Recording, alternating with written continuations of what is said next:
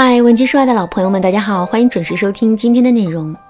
张若昀结婚的时候啊，想喊郭麒麟当伴郎，可是婚礼在爱尔兰举行，他怕郭麒麟不愿意去，所以呢就没问郭麒麟你愿不愿意来当伴郎，而是对他说：“你想当伴郎还是想当伴娘呢？”郭麒麟一想啊，自己跟唐艺昕不是很熟悉，于是呢就对张若昀说：“我还是当伴郎吧。”听完这个故事之后，你是不是也被张若昀的智慧深深的折服了呢？其实啊，张若昀所使用的技巧就是我们之前讲过的假定前提法。什么是假定前提呢？其实啊，张若昀问的“你想当伴郎还是想当伴娘”这个问题，是建立在郭麒麟一定会去参加婚礼的前提之上的。按理来说，张若昀应该先问郭麒麟去不去。然后再问他想当伴郎还是伴娘，可是张若昀却直接跳过了这个前提，这个逻辑陷阱导致郭麒麟在潜意识里默认自己肯定会去参加婚礼的，所以呢，他才爽快地做出了自己会去当伴郎的决定。那为什么我们要给大家讲这个方法呢？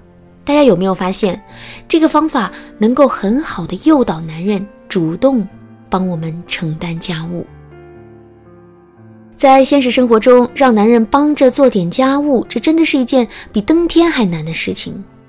我还记得自己曾经辅导过一个学员，她第一次来找我做咨询的时候啊，足足控诉了老公一个小时的时间。控诉什么内容呢？概括起来就是一句话：老公太懒了，从来不主动分担家务，即使偶尔妥协，态度上也是极其的不认真。比如说，有一次，在我这位学员的软磨硬泡之下，男人终于答应帮他洗一次碗。结果，刷碗的时候，男人充分发扬了做事严谨的作风。刷碗就是刷碗，除了碗之外，跟碗堆在一起的锅、筷子、勺子，男人是一个没刷。最后，厨房也没收拾。还有一次，这位学员在做饭的时候，让男人把地拖一下。男人当时在玩游戏。那听到这句话之后呢，只是小声的嗯了一下，然后就坐在沙发上啊，再也没有动弹过。说起晾衣服，我这位学员更是一肚子的火气，因为男人每次帮他晾的衣服都是千层褶，所以他严重怀疑男人从洗衣机里拿出来衣服之后，一下都没抖，就直接挂在了衣架上。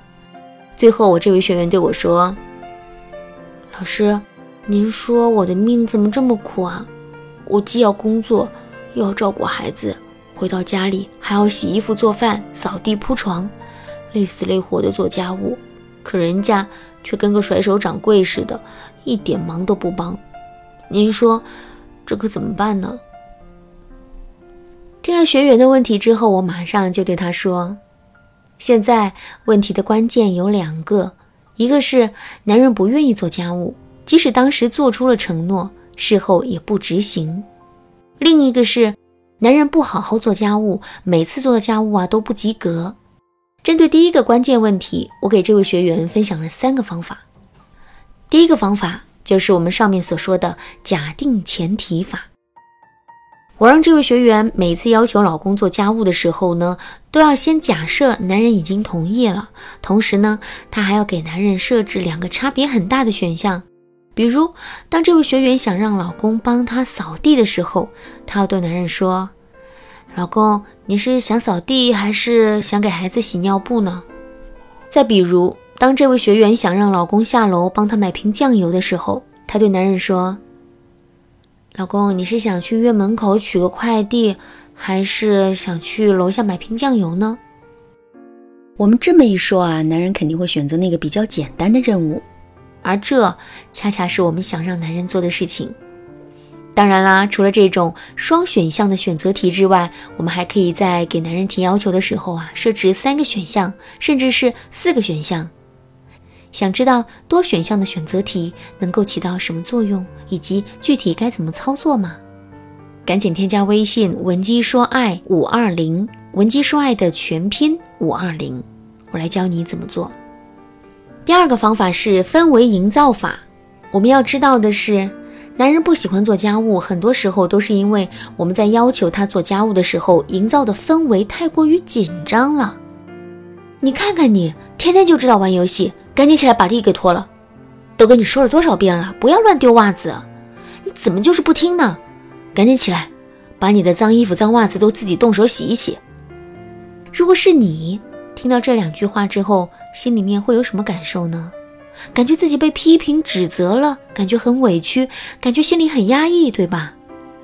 其实男人也是一样的感受，而且男人大都比我们女人更好面子，所以在男人看来，这绝不是一个简简单单的干不干活的问题，而是面子的问题、家庭地位的问题，甚至是尊严的问题。